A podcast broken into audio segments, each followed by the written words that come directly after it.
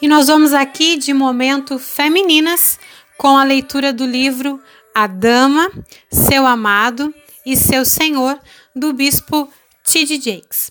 E hoje nós vamos falar sobre Olhe Mamãe, nada de mãos. Não nascemos em relacionamentos. Quem dentre nós nasceu segurando firmemente a mão de outra pessoa? Entramos na vida com as duas mãos para o alto e os punhos bem fechados. Nascemos de mãos vazias. Não há mãos para segurar além das nossas. Aprendemos a estender-nos, mas só depois de termos tido a oportunidade de estender-nos para dentro e para cima. É o esticar do espírito para o alto e o estender-se da alma para dentro que capacita o estender-se para fora do corpo. A maioria de nós nasceu único, tendo permanecido sozinho desde o útero até o berço. Brincamos sozinhos no berço. Aprendemos as habilidades fundamentais de nos entreter. Sozinhos, começamos e essencialmente terminamos. Pois, mesmo que venhamos a morrer numa sala cheia de gente, na verdade, morremos sozinhos. Jó disse que viemos nus e nos retornaremos. Ele tem razão. Damos uma volta completa. Não levamos conosco mais do que trouxemos. Não trouxemos ninguém ao mundo em nossa companhia, embora possamos segurar as mãos de alguém ao morrer. Mesmo assim, enfrentaremos sozinhos a morte. Na melhor das hipóteses, somos viajantes de mãos vazias. Começamos com elas fechadas e acabamos também assim. Entre dois pontos, nossas mãos irão segurar muitas coisas, mas no final, como aconteceu no começo, serão abertas e mão alguma será achada dentre elas, apenas as nossas. Nada é mais básico para o bem-estar espiritual e emocional do que aquilo que consideramos agora. Saiba então que existem alguns pré-requisitos para um relacionamento sadio de amor. Não podemos amar mais aos outros do que amamos a nós mesmos. Nossa tendência é buscar nos outros o tipo de amor e afirmação que deve vir de nosso íntimo. À medida que nós nos adiantarmos, iremos discutir a rela relação que a mulher tem consigo mesma, depois com o marido e amante, e finalmente com o Senhor.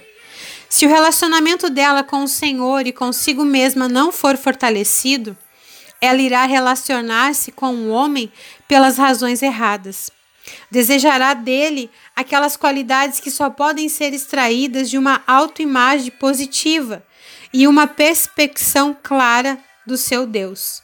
Mais adiante, discutirei detalhadamente a importância de ter uma vida centrada em Deus.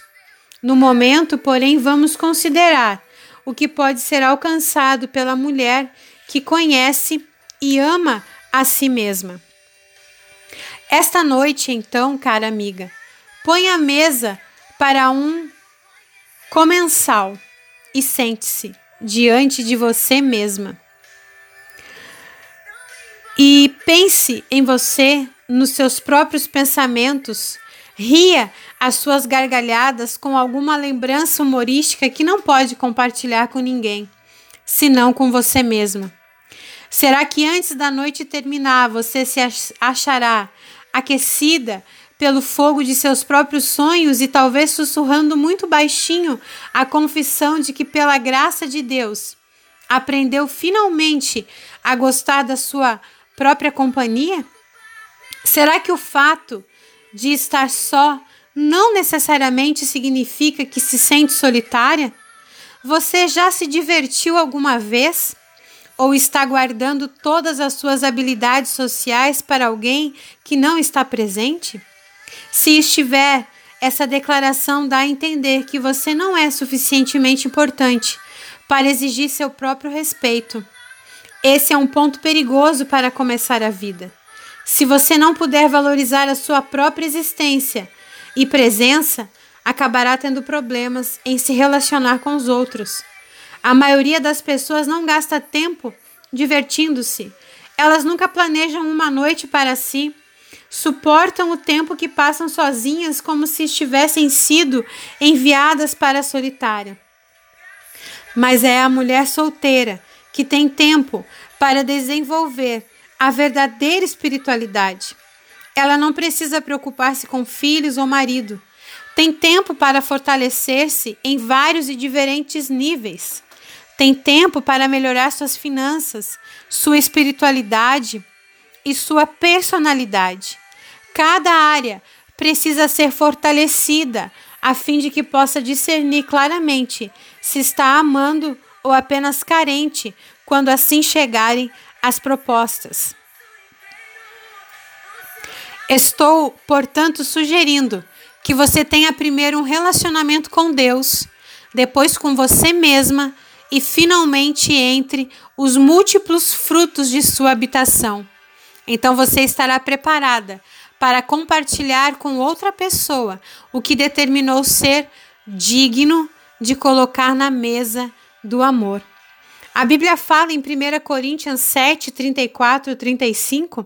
Também a mulher, tanto a viúva quanto a virgem, cuida das coisas do Senhor, para ser santa assim no corpo como no espírito. A que se casou, porém, se preocupa com as coisas do mundo, de como agradar ao marido. Digo isto em favor dos vossos próprios interesses, não que eu pretenda enredar-vos, mas somente para que é decoroso e vos facilite consagrar-vos desimpedidamente ao Senhor. As primeiras coisas, em primeiro lugar, Deus é um Deus de ordem. Ele criou Adão sozinho e depois deu uma companheira.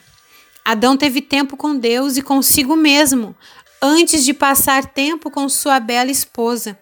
Se Deus decidiu dar a você um tempo de comunhão com Ele, goze deste tempo e o receba como uma oportunidade para saborear a sua consagração e desenvolver as suas qualidades como indivíduo. A Bíblia fala em Mateus 22, 36, 39. Mestre, qual é o grande mandamento da lei? Respondeu-lhe Jesus: Amará o Senhor teu Deus de todo o teu coração, de toda a tua alma e de todo o teu entendimento. Este é o grande primeiro mandamento. E o segundo, semelhante a este, é: amarás o seu próximo como a ti mesmo. Jesus diz que os maiores mandamentos listados na palavra são estes. O maior mandamento é o que exige que amemos ao Senhor de todo o coração, mente e alma, e o segundo maior mandamento é que amemos o nosso próximo como amamos a nós mesmos. Mas como podemos amar o nosso próximo, que ele está longe de nós, se não aprendemos a amar a nós mesmos? É aqui que devemos dar início ao processo de preparação do presente a ser dado. Pois como podemos presentear alguém que não valorizamos ou cremos que seja importante para nós? Não será esta base para tantos relacionamentos problemáticos?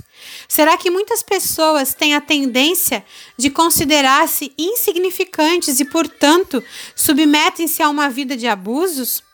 Mais significativo é o fato de que, se não nos valorizarmos, tenderemos a atrair pessoas que apoiam esta imagem desvalorizada.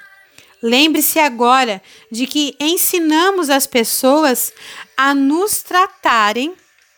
Lembra que nós falamos na semana passada? Conforme nós mesmos nos tratamos.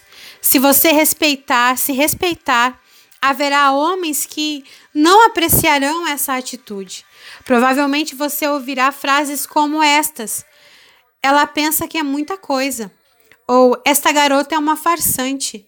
É verdade que ele viu o produto e não sabe o preço que consta da etiqueta. Você deve aprender que a rejeição às vezes é uma bênção e não uma maldição.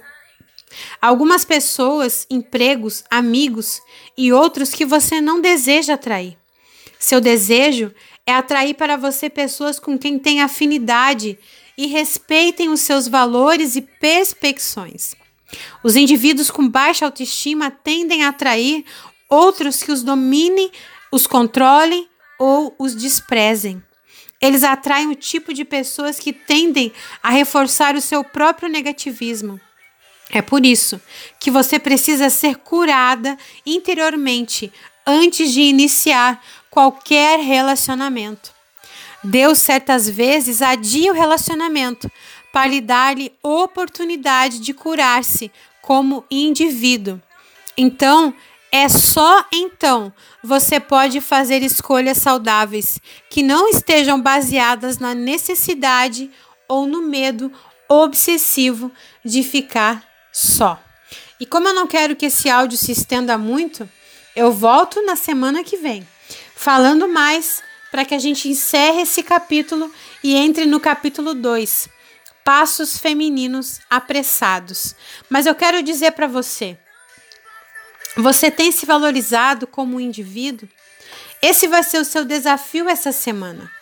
Deus certas vezes adia os relacionamentos para te dar a oportunidade de você se curar como indivíduo, curar a sua autoestima, curar tudo aquilo que faz com que você se torne alguém carente e que não seja suficiente somente a sua presença. Talvez você diga assim, mas já faz tanto tempo, o tempo está passando, os dias estão passando, e talvez por isso você se sinta uh, constrangida a procurar algo de uma vez, né, para que você não fique sozinha. Mas se você não estiver interiormente curada, você vai entrar talvez num relacionamento abusivo, num relacionamento por carência. Então, se valorize primeiro. Peça para que Deus essa semana cure o seu coração de tudo aquilo que te impede de enxergar o teu verdadeiro valor e que você possa, de fato, entrar num relacionamento que seja da vontade de Deus para sua vida feminina.